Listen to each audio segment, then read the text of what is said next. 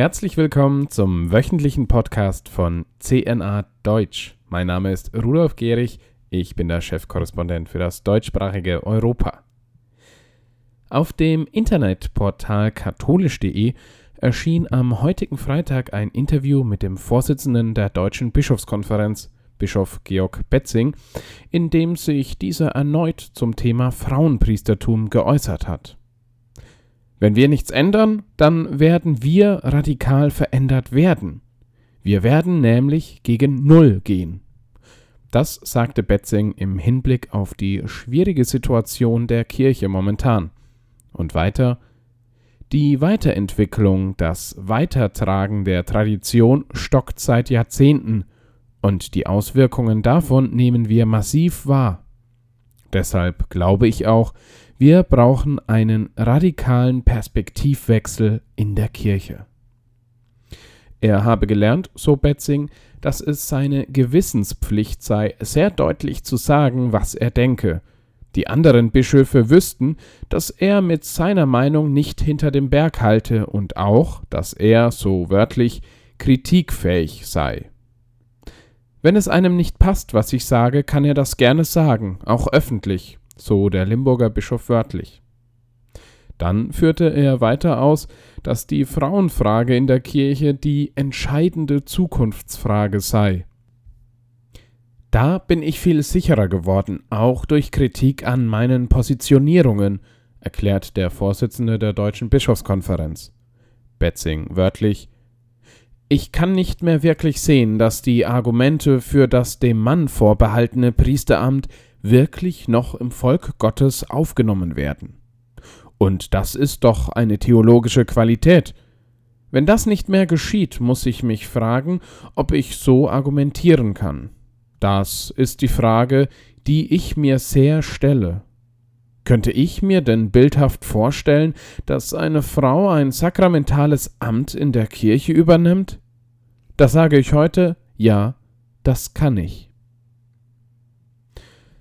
Derweil hat sich die österreichische Bischofskonferenz zu einem anderen Thema geäußert, das momentan vor allem in Österreich viel dringlicher ist. Zum Abschluss der Herbstvollversammlung machten die Bischöfe noch einmal deutlich, dass sie sich weiterhin für ein verfassungsrechtliches Verbot der Tötung auf Verlangen, wie es heißt, einsetzen wollen. Konkret beziehen sie sich dabei auf den Entwurf des Sterbeverfügungsgesetzes. Die Bischöfe warnen beharrlich vor einem Dammbruch und betonten heute erneut, man wolle sich mit allen Kräften für den umfassenden Schutz des Lebens einsetzen.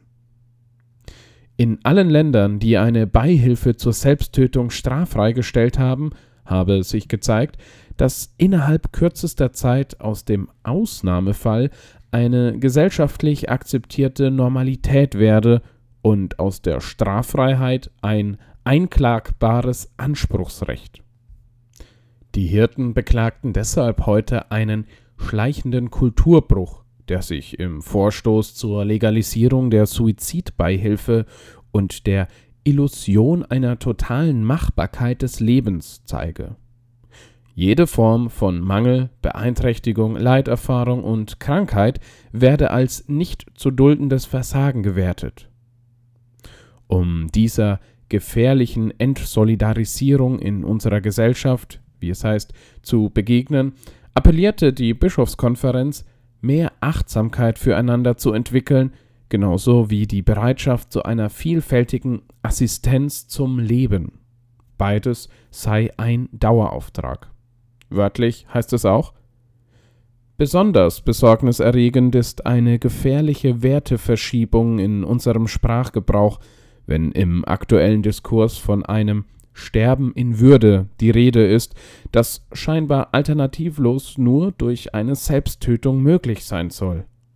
Diese manipulative Rede verkennt nicht nur die Tatsache, dass jeder Suizid eine menschliche Tragödie bleibt, sie tut auch all jenen Unrecht, die bisher menschenwürdiges Sterben durch eine verlässliche und achtsame Begleitung ermöglicht haben und dies auch in Zukunft tun werden, sei es im familiären Umfeld in Krankenhäusern, in den Hospizeinrichtungen oder in den vielen Pflege- und Wohnheimen unseres Landes.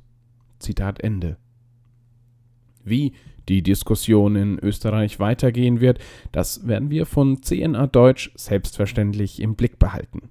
Alle weiteren Nachrichten aus Österreich, Deutschland, der Schweiz und der Weltkirche finden Sie wie immer auf unserer Internetseite unter www.cnadeutsch.de.